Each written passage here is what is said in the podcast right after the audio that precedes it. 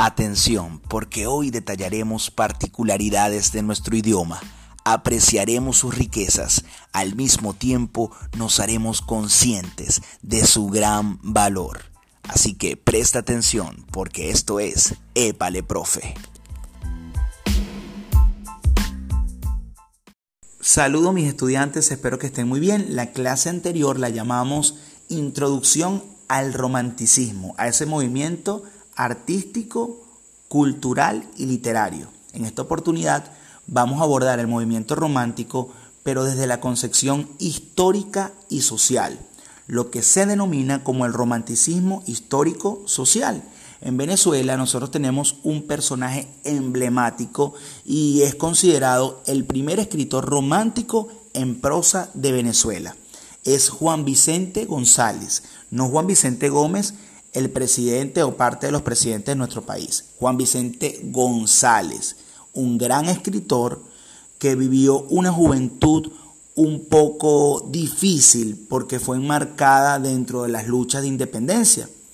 Esto le dio la oportunidad de conocer de primera mano los hechos históricos más significativos de nuestra independencia. Nació en Caracas en 1811.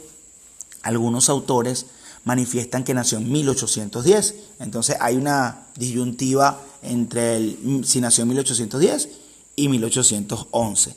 Se desconoce su origen, se desconoce sus padres. Lo que más se conoce de él es que fue un hombre muy resentido e inadaptado y de una apariencia extraña, una apariencia física muy extraña.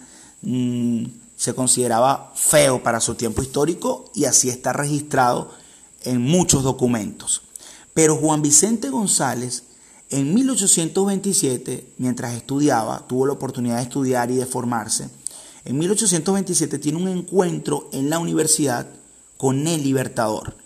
El Libertador había regresado a Venezuela, todo estaba transcurriendo cuando se luchaba por la Gran Colombia. Recordemos que era un proyecto muy bolivariano, el proyecto de la Gran Colombia, que no se no tuvo frutos porque para que más o menos ustedes lo entiendan, cada líder de ese momento estaba luchando por sus asuntos particulares, por decirlo de esa manera.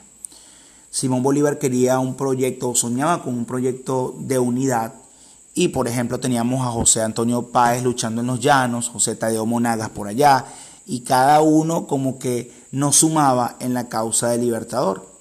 En 1827, en esas luchas por la Gran Colombia, Juan Vicente González tiene ese encuentro con el Libertador y quedó maravillado de la forma en que él hablaba, cómo se expresaba, ese liderazgo, ese héroe. Por eso, en todos sus escritos, él lo magnifica de tal manera que, em, para que usted tenga un ejemplo, como que si usted hoy, fanático del Barça, tuviera la oportunidad de jugar con Messi, una cosa así.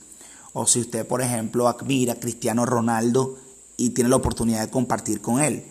Para Juan Vicente González ese fue un momento que lo impactó de tal manera que todos sus escritos magnifican a Simón Bolívar. Ese héroe lo exalta de tal manera eh, y, con todas esas características románticas que el lector se maravilla de lo que escribe Juan Vicente González. Pero me gustaría que recordáramos una de esas frases que él mismo escribió para que entendamos cuál fue su contexto sociohistórico. Juan Vicente González manifestó lo siguiente. Nacido un año después que Venezuela dio su grito de independencia, criado en medio de los furores de la guerra-muerte y el ruido de sus combates, crecido entre las tempestades que precedieron a su organización definitiva y a su breve edad de oro, testigo y actor de los últimos acontecimientos, pertenezco a todas sus épocas por algún punto, conozco sus hombres y las pasiones e intereses que lo movieron. Es decir, Juan Vicente González tenía el conocimiento de primera mano de lo que estaba ocurriendo en nuestra historia. en ese momento, nuestra independencia. Hay unas características del romanticismo histórico-social que se evidencian en los escritos de Juan Vicente González. Él tuvo la oportunidad de generar biografías de nuestros próceres. Una de las más emblemáticas es la biografía de José Félix Rivas, que vamos a leer unos fragmentos de ella para que detallemos las características del romanticismo histórico social. La primera característica, anótelo por ahí, es la visión crítica de la realidad. El romántico se da la oportunidad de hacer visión crítica de esa realidad, de comentar lo que le gusta, de comentar lo que no le gusta, de criticar y de hacer juicios de la realidad. Hay una segunda característica del romanticismo histórico social y es la empatía. Hay una conexión con el escrito, hay una conexión con lo que yo estoy produciendo. Para que usted tenga una idea, es, por ejemplo, cuando usted está redactando algo y usted se conecta con esa producción escrita y le gusta lo que está haciendo. O, por ponerles otro ejemplo, cuando usted siente empatía con un libro y lee de repente otro y no se conecta porque, bueno, se lo mandaron y usted eh, tiene un libro asignado y lo está leyendo por leer, pero hay uno que le gusta y que le apasiona y entonces usted siente una empatía con ese escrito. Así es el romántico. El romántico se involucra de tal manera en lo que está escribiendo que eh, lo siente, lo vive. Hay una tercera característica y es una visión subjetiva del hecho histórico. Hay una visión objetiva y una visión subjetiva, para que usted lo entienda. Cuando yo digo o cuando yo planteo visiones objetivas, son visiones que no tienen vinculación con el autor. El autor no se vincula con el escrito. Si yo, por ejemplo, les asignara a ustedes que escribieran objetivamente, ninguno podría decir, por ejemplo, yo pienso, yo creo, yo sostengo, yo siento. Esas palabras no le darían el carácter objetivo al escrito. Ahora bien, si vamos a escribir desde una visión subjetiva, todo lo que yo sienta, mis emociones, mis tristezas, mis alegrías, yo las voy a reflejar en ese escrito.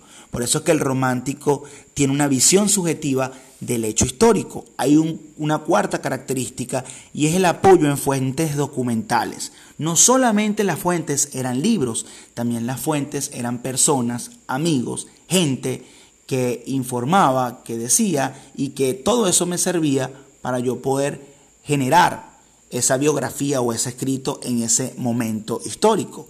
Y por último, la característica más importante dentro del romanticismo histórico-social es el estilo poético. Tiene una carga poética lo que se produce en este movimiento romántico histórico-social.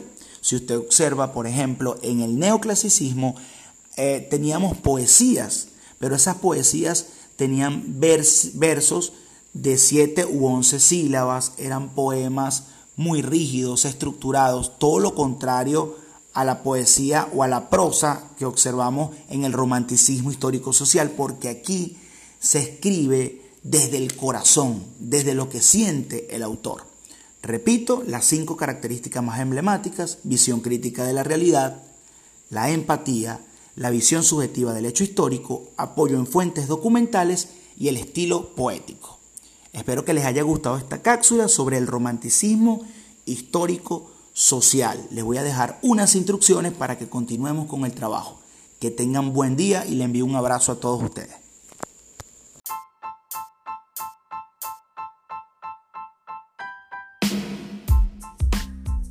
Si te gustó esta clase, coméntala y compártela con tus compañeros. Nos escuchamos en una próxima oportunidad. Les recuerdo que también me pueden seguir en mis redes sociales como arroba leamper y esto fue Epale Profe.